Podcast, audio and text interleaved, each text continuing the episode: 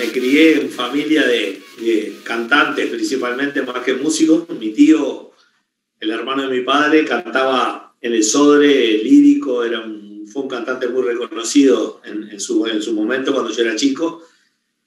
Y después, bueno, mis hermanos también cantan, tocan la guitarra, este, y recuerdo siempre de niño que, que en casa las, todas las reuniones eran cantar, tocar la guitarra, este, mi hermano también tenía discoteca, siempre estuvimos rodeados con la música, desde chiquito, desde muy chico. Digamos que el mundo, el mundo de la música corría ahí por, por, tus venas. ¿Cuáles son tus primeros recuerdos? De, ¿Qué canción te, lleva a la infancia, ponele, Fata? Bueno, eh, a la infancia recuerdo que mis hermanos cantando siempre sui generis, ¿viste? en, los, en los asados, en las reuniones, en Navidad. Eh, mi hermano, el Néstor, el que es el más grande, me lleva ocho años, este, siempre cantaba canciones de, de Nito Mestre, de Charlie García, y bueno, metían guitarra, cantaban Lito Nevia, y conozco mucha música de esa época, a veces por, por ellos, ¿no? Por, principalmente por Néstor. Y, este, y después recuerdo que tengo que cuando empecé a pasar mis primeros años de DJ, que fui DJ también, este, recuerdo de haber tenido el primer disco que tuve fue el clip, que, clip moderno de Charlie García. Me lo trajo mi viejo cuando el tiempo de la tablita, el 82, 83. Ajá. Cuando viajó a Argentina con mi hermano, con mi hermano, este que te cuento que le gusta mucho la música y le gusta mucho Charlie. Y bueno, trajeron el disco y ah, teníamos justo un baile en el patio de mi casa. Yo en el cerro tenía un patio grande, teníamos afuera, y éramos de los que colgábamos todas las, las luces psicodélicas ahí alquiladas, y, este, y se armaba baile. Y bueno, y fui el primero que tuve ahí en el barrio, en el barrio y en varias discotecas, el disco Charlie García, porque vinieron de Argentina, me lo trajeron, y me acuerdo que con ese disco fue mi caballito de batalla para entrar a bastantes cumpleaños de 15 gratis. Sos un poco el responsable de que se haya terminado ese prejuicio que había con, contra la música tropical, esa mala fama que tenía en algún momento? ¿Sentís así? No sé si es responsable. Yo lo que sé es que cuando hice el, grupo Los Fatales, la idea era que como yo ya estaba identificado a través de la música en plena y la pachanga dentro de la música tropical, la música divertida hacía yo en Caribe, y ya la gente del, público de los bailes me tenía identificado como que era el que cantaba los temas divertidos. Cuando empezó la idea de Los Fatales, este, con Eduardo Rivero, decidimos hacer este, bueno, un, un, grupo que tuviera un show que fuera todo en todos los 45 minutos, plena alegría y pachanga.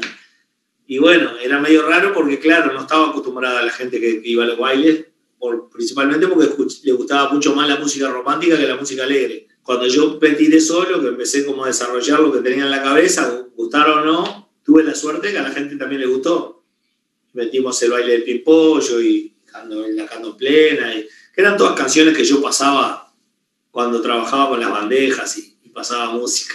Claro, claro.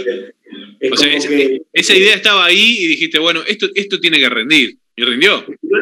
Yo un día llevé un tema a Caribe de, de, los que canté después, que, que, claro, el tema era en inglés y yo pensaba hacerle una letra, ¿no?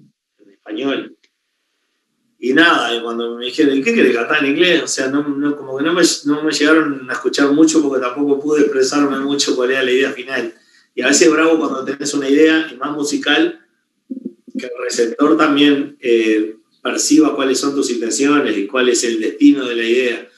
Pero bueno, capaz que cuando uno lo hace y tiene la autoridad de poder decidir, ahí cambia todo porque, bueno, te tiras al agua y después depende de que a la gente le guste o no. Fata, completa la frase. El mundo de la música tropical está lleno de. El, mundo de la música tropical está lleno de, de artistas que a veces no, no, los conocen. Porque mira que hay muchos que no se conocen y son mejores que los que se conocen. La movida nueva de plena de la música tropical debería tener un link con los directores viejos que todavía siguen produciendo por lo menos para que los conceptos sean buenos musicalmente. Este, porque algunos conceptos se están perdiendo porque los temas pegan. Y porque pegue una canción no quiere decir que el concepto musical esté bien encaminado en el género.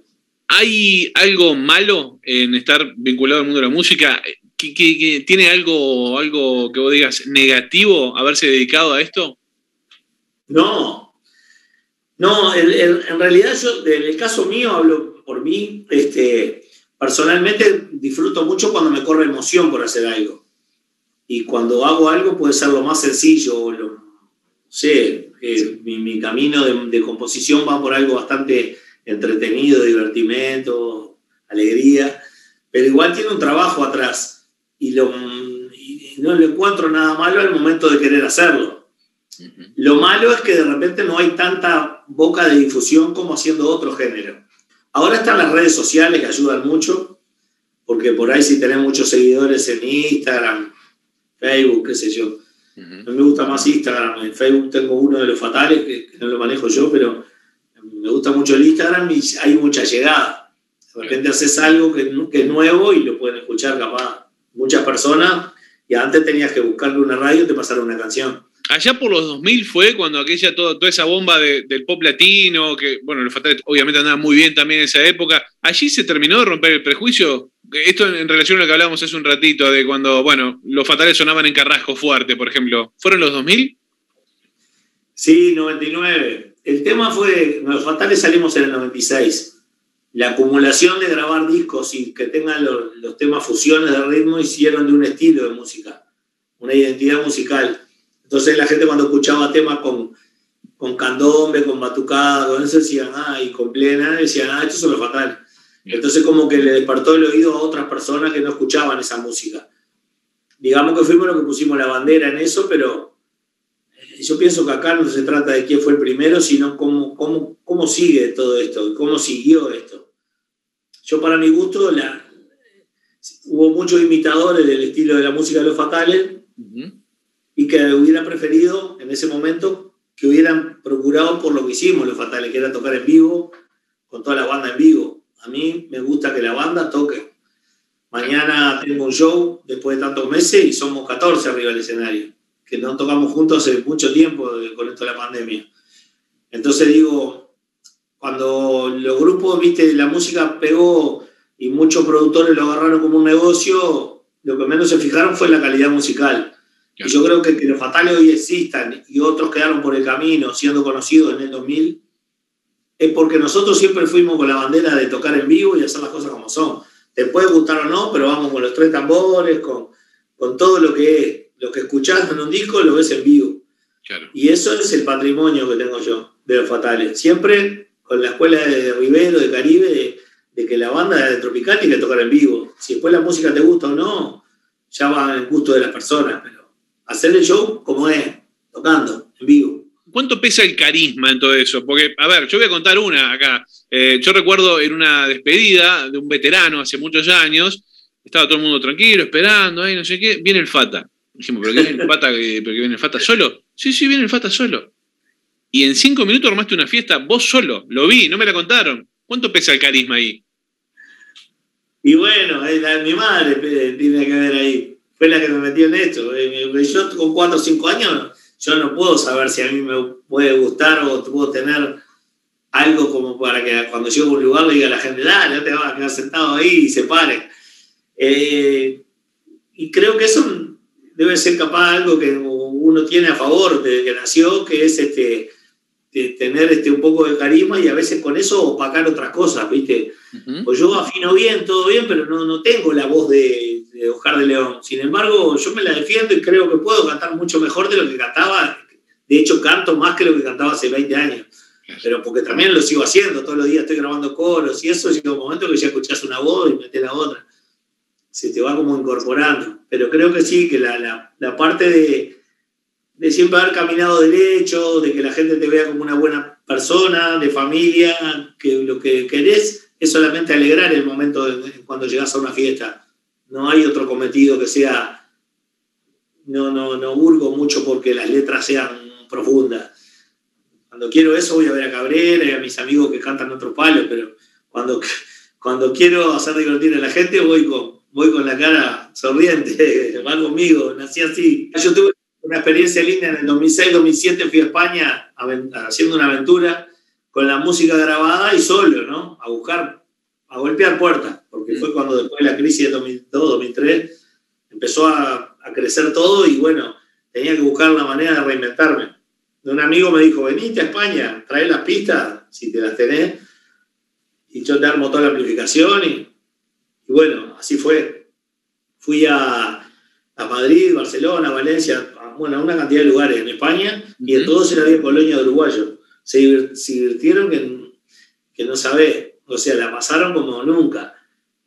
Después de ahí de eso empecé a ver que, que, claro, que también la gente entiende que cuando uno va al exterior no lleva a todos los músicos porque es imposible porque la parte económica es inviable. Entonces, a veces la gente quiere acercarse a las cosas de Uruguay y cuando viene ahora como la noche de la nostalgia, yo voy ahora el 24 de agosto, me voy para España.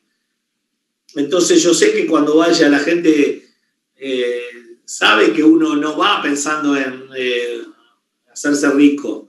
Voy porque quiero encontrarme con esa química que hay de llegar a un lugar, así como contaste vos, y que la gente pase un momento alegre, que cante canciones que no canta hace 20 años, que yo qué sé, que, que disfruten de un momento no me voy a hacer ni más rico ni más pobre, ni la gente que va, eh, creo que la gente que va creo que se merece tener, disfrutar de un momento nostálgico en, ese, en esa semana. sé que es lo que le llevó a la gente, a veces más de lo que uno se da cuenta. Te das cuenta cuando termina la actuación y yo estoy en las mesas, las personas, al verme ahí como que siente que están un poquito en Uruguay. Y yo lo siento eso. De que será que me ven en la tele o en la Fatale toda su vida, o cuando se fueron iban al baile y me veían cantando más joven. No sé cuál es el punto justo, pero sí sé que cuando voy, siento eso, que cuando vuelvo al hotel a acostarme parece que hice 20 actuaciones y hice dos, ¿viste? ¿Cuál es el tema que ya estás cansado de hacer? bicho, bicho. Pisa mozzarella. lo piden siempre. Las canciones, van de la mano de, de la historia de cada uno, ¿no? Entonces yo pienso cuando las canto, cómo llegaron. Ahora en esto del unipersonal cuento un poco de, dónde salen las canciones, ¿viste? Porque todas tienen un porqué, nada es casualidad. ¿Por qué las escribí? ¿De dónde? ¿Cuál fue la idea? ¿Por qué se me ocurrió hacer la pizza mozzarella? Y bueno, y charlando un poco con la gente, ahora que está sentada y puede un poco escuchar, porque cuando estás bailando cantás, cantás y bailas. Pero cuando tienen que estar sentados mirando onda teatro, Está bueno también que la gente sepa de dónde y que tenga un micrófono para preguntar algo si tiene ganas. Está bueno porque es interactivo, ahí es un ida y vuelta. Claro, yo no quiero que haya una pared, viste, entre el escenario y la gente, sino que quiero que, seamos todos juntos, viste, lo que hagamos de esto. Ahora, falta el poder de la música, ¿no? Es, algo muy fuerte. He visto a, jugadores de fútbol, Antoine Griezmann, por ejemplo, haciéndole el bicho bicho. ¿Qué te pasa por la cabeza cuando ves eso vos? Lo que pasa que, claro, se eh, va pasando, como te decía hace un rato, medio accidentalmente, porque ponele Cavani también, hizo gol, hizo los goles, hacía el bicho bicho. Me decía, te voy a hacer bicho bicho si hago el gol. Y es más factible que pase eso que, que yo vaya a cantar a Francia. porque él hace goles todas las semanas. Claro. y yo le decía, bueno, voy a estar esperando. Y, este, y bueno, y todo eso se ha dado porque también para ellos ha sido una alegría que yo vaya a, la fiesta muy íntima de la familia, que a veces son 10 personas y yo cantando. Entonces cuando uno va y dice, no, decime qué parlantes precisás, que digo, me arreglo con poco, ¿cuántos son? Somos 14, somos la familia. El parlante que escuchaba vos la música y una laptop con un pendrive. Y después déjame a mí con un micrófono que yo. Y a veces hasta capela he cantado, porque son tan pocos que he cantado en mesa. Y son cosas que son lindas porque me llevo esos recuerdos que son únicos, ¿viste? De haber ido a París, a cantar. estuve con la casa de Cavani como tres días. Después cuando me fui me llevó al aeropuerto, me cargó la valija, todo. Me decía, no, no, vos sos invitado mío y aparte te quiero como persona y eso, eso es el valor de esto. Lo otro es música, hoy pegado un tema, mañana no, pero lo que va a quedar son las amistades. ¿Qué le dirías al Fata Delgado del pasado? Eh, bueno, mirá, yo eh, el pasado siempre lo tengo con respeto, lo valoro, lo quiero, es parte de toda mi historia, pero siempre estoy pensando en lo que va a pasar mañana. No, no soy un enamorado de los discos de oro, de los trofeos, de los premios me parece que eso todo lindo porque son reconocimientos a los trabajos de no, solo míos, sino de todos los que laburan en un disco, ponele. Pero que tal, ese día hacemos un asado, festejamos porque ganamos un graffiti, pero no, pero no, no cambia nada. No, no es, yo creo que el único premio que te cambia la vida es el Oscar. Este, por lo menos el ejemplo lo tenemos con Dressler, que, según él dice que le cambió la vida haber ganado un Oscar. Al otro día lo llamaban productores de películas, todo. En esto, en la música que estamos nosotros, y en Uruguay o en Argentina, que estuve en el Carlos Gardel y eso, te da más prestigio, confía más la gente en contratarte, qué sé yo, es un puntito más. Pero yo soy de, levantarme al otro día, bueno, a ver, ¿qué vamos a hacer? Está muy bien. Bueno, en el final una recomendación, antes de ir al baile. Come pizza mozzarella porque así después puedes tomar todo lo que querés.